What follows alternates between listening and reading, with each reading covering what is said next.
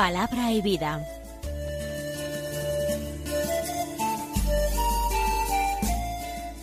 Con el Padre Manuel Horta, desde Sevilla.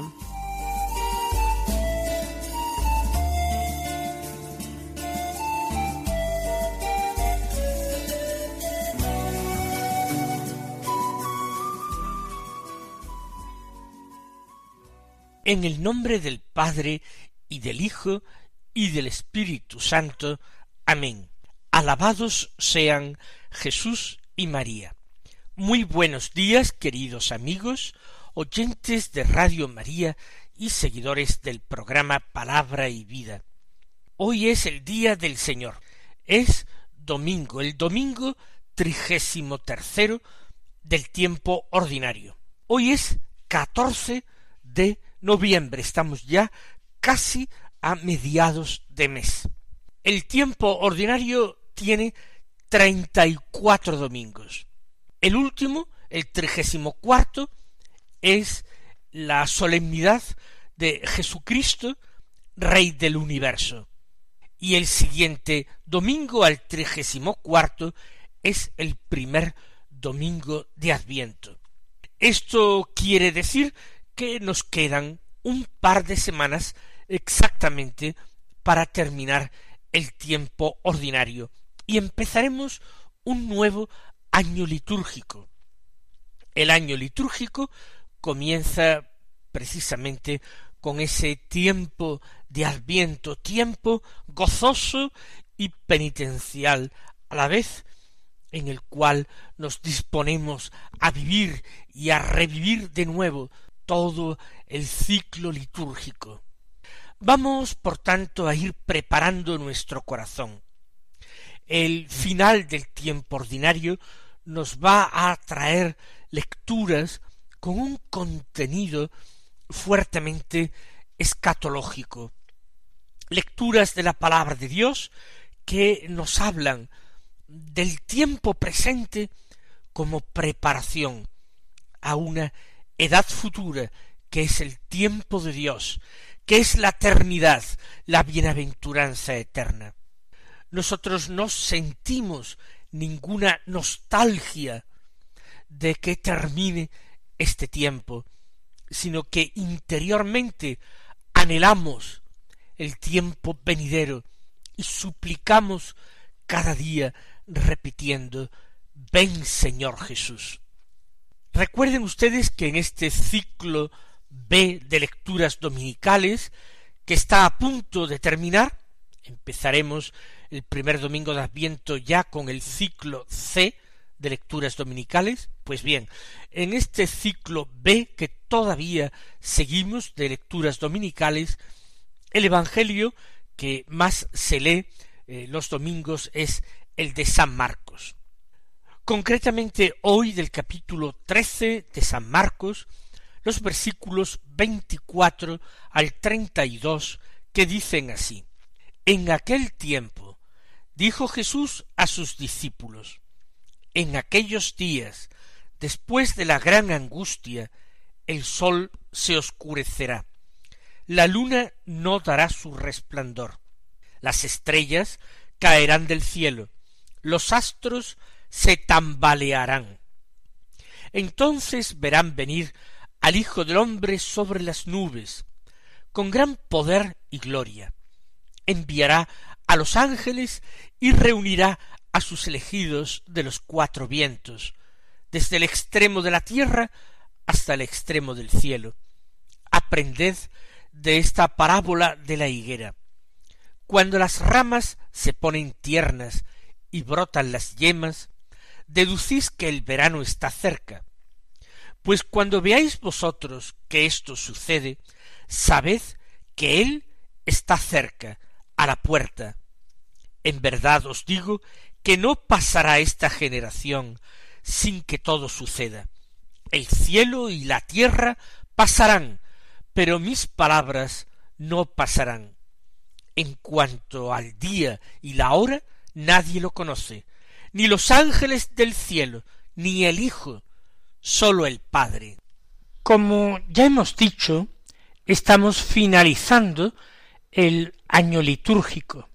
Y este final del año litúrgico hace que el autor del leccionario seleccione como evangelio este en el cual el Señor habla también del final de un ciclo, el final del tiempo de las naciones, el final de los días, ese final en que Él cumplirá su promesa de regresar a nuestro mundo como juez de vivos y muertos. San Marcos, igual que San Mateo y San Lucas, dedica un espacio a un discurso que llamamos discurso escatológico de Jesús, en que el Señor habla del final de Jerusalén, de su destrucción, que es todo un símbolo, es todo un pistoletazo de salida para el tiempo de las naciones.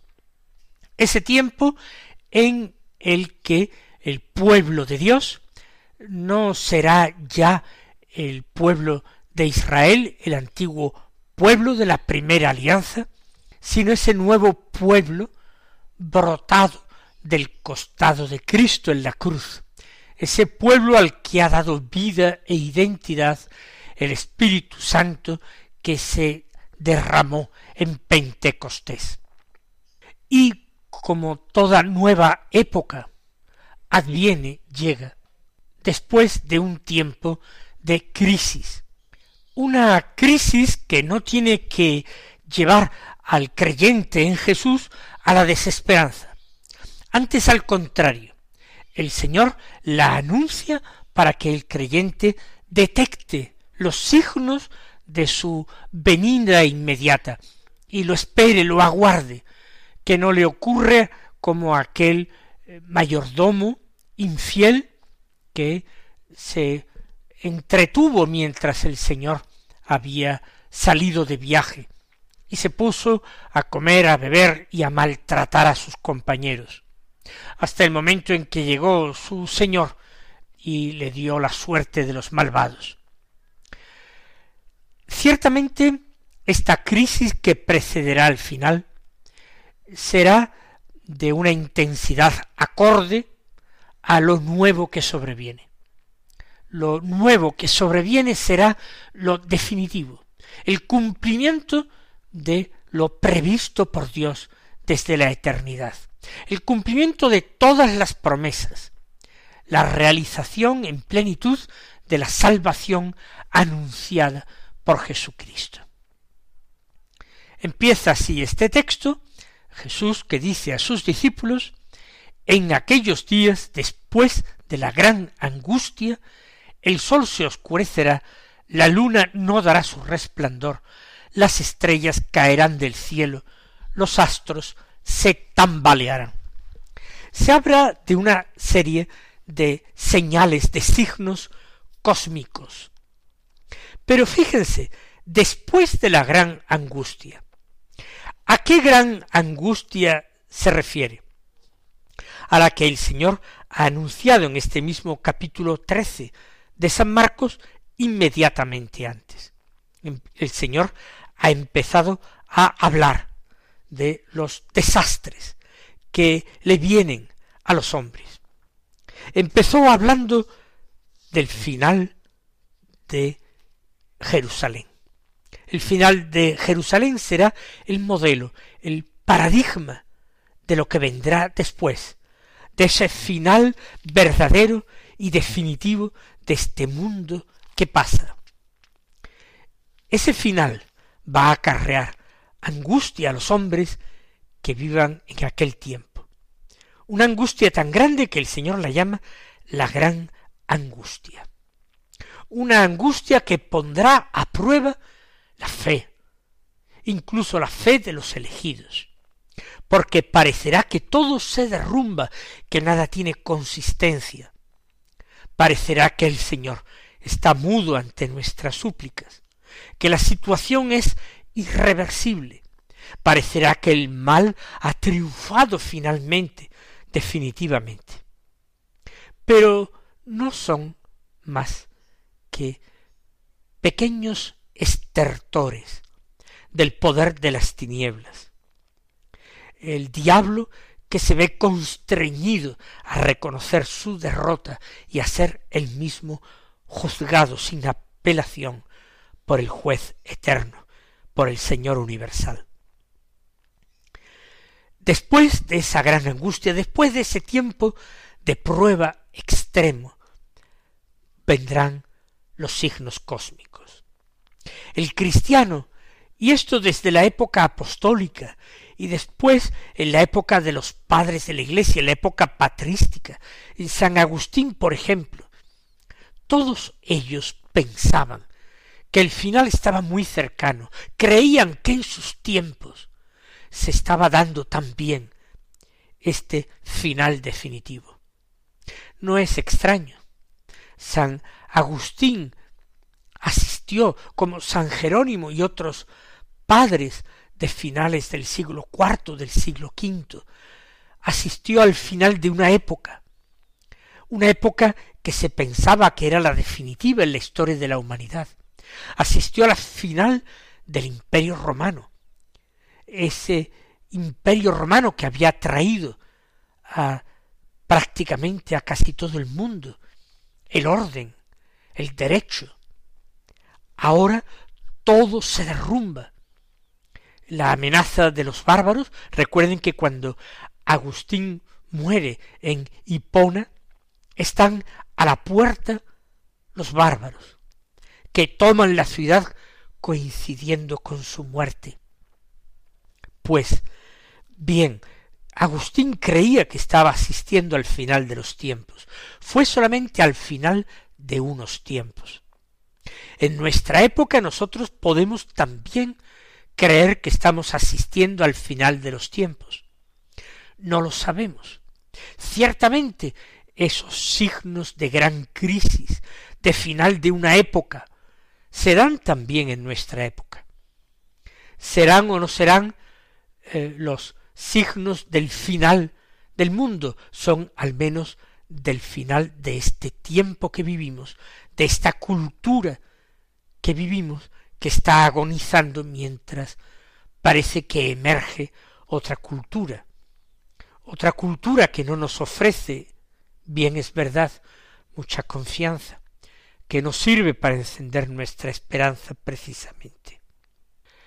Pero todas estas pruebas no son todavía el final.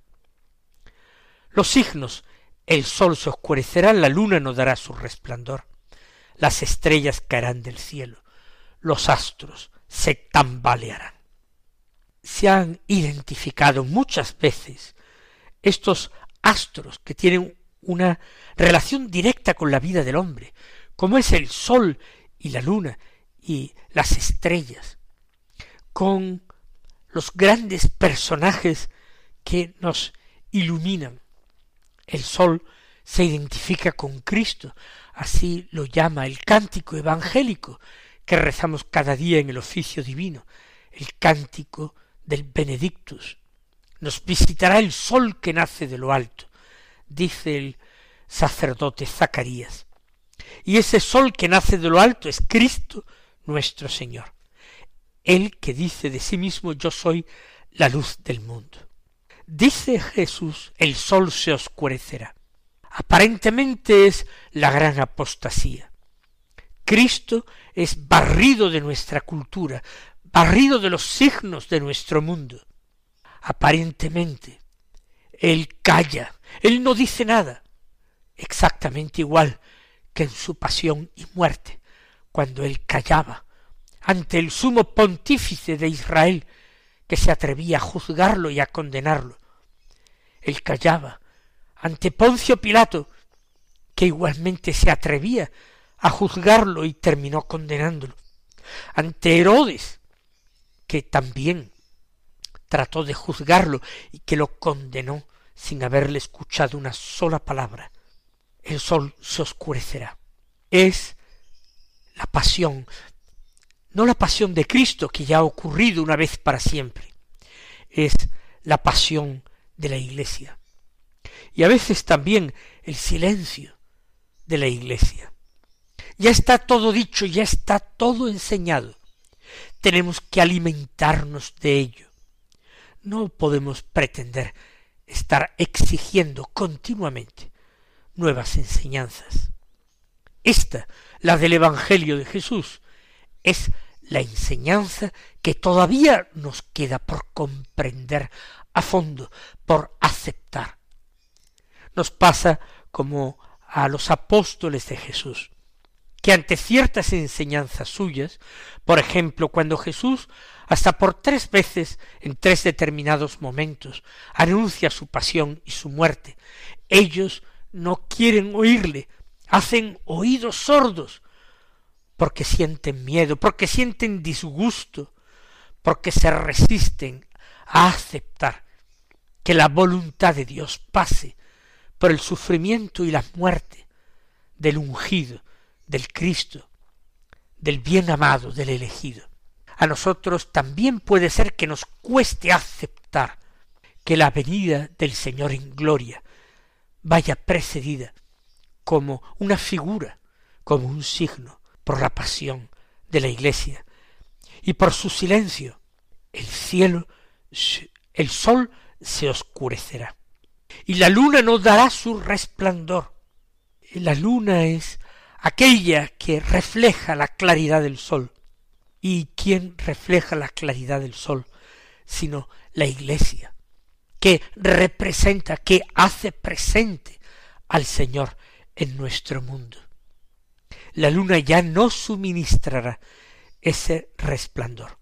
Y las estrellas, aquellos grandes personajes que son como las luces que iluminan a cada generación, caerán del cielo, se tambalearán los astros.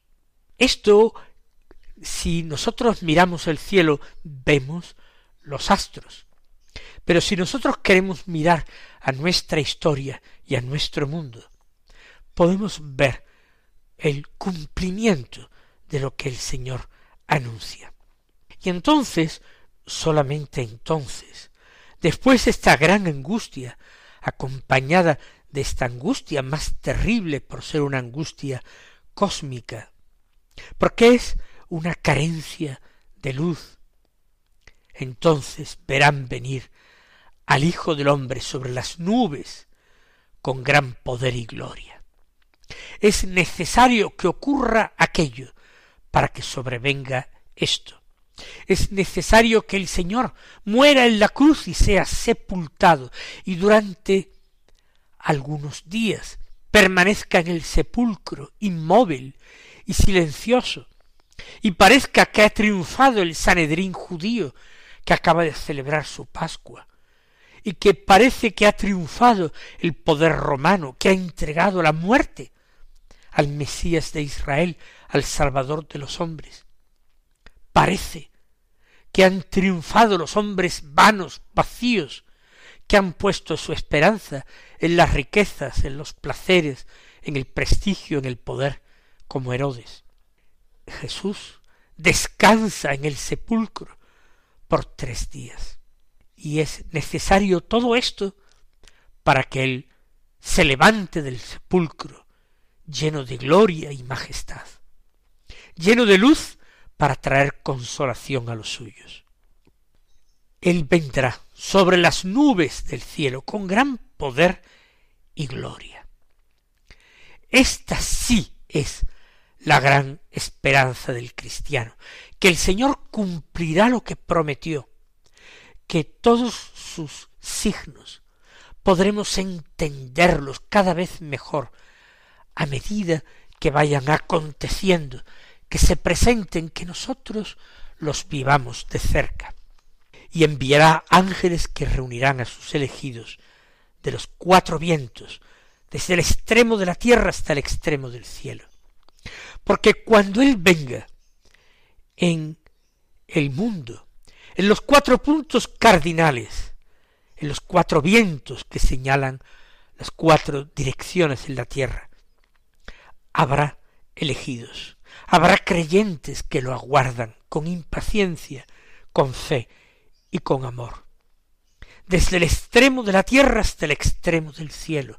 Aparecerán aquellos que con su oración y con su fe estaban sosteniendo el mundo y abreviando la, el tiempo y la duración de aquella hora terrible. Esta es la primera parte del Evangelio de hoy. La segunda parte encierra una parábola. El Señor dice, aprended de la parábola de la higuera. Cuando las ramas se ponen tiernas y brotan las yemas, deducís que el verano está cerca. Efectivamente, a través de estos signos, que son fácilmente detectables e interpretables por una persona que vive en relación directa, inmediata con la naturaleza, una persona que tiene ojos para mirar a su alrededor la naturaleza creada. A partir de esto se puede discernir acontecimientos futuros. No es precisa una revelación extraordinaria o especial. Basta con abrir los ojos. Pues bien, así como lo que va a acontecer en la tierra, lo que va a suceder, eh, los eventos que la agricultura nos permitirá vivir, se predicen a partir de los signos en la higuera, y entonces incluso se pasa de ahí a las estaciones y se dice el verano está cerca y se prevé el cambio de estación, el cambio de tiempo, de temperaturas. Pues lo mismo dice Jesús. Cuando veis que esto sucede, los signos que Él mismo nos da, sabed que Él está cerca a la puerta, el Mesías, el Señor, el juez, está cerca a la puerta. No podéis saber exactamente el tiempo, ni el día, ni la hora, que son conocidos solamente por el Padre. Tampoco el labrador sabe el día exacto en que podrá hacer su cosecha, pero intuye a través de los signos que está cerca el momento.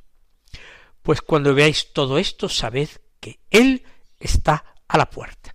Y dice el Señor una frase un poco extraña, no tenemos que rompernos la cabeza, dice, no pasará esta generación sin que todo suceda. Se refiere Jesús a la generación de los apóstoles, o se refiere a ese fin de los tiempos, a la generación de los cristianos, del nuevo pueblo de Dios. Pues algunos grandes padres de la Iglesia lo han entendido en este segundo sentido. Y el Señor rubrica todo lo dicho con esta afirmación. El cielo y la tierra pasarán, pero mis palabras no pasarán. Se han de cumplir. Y esto que he citado antes, el día y la hora, nadie lo conoce, ni los ángeles, ni el Hijo siquiera, solo el Padre. Mis queridos hermanos, que el Señor aumente en nosotros la fe, la esperanza y la caridad, y así aguardemos en vela al Señor que viene. Él os bendiga y hasta mañana si Dios quiere.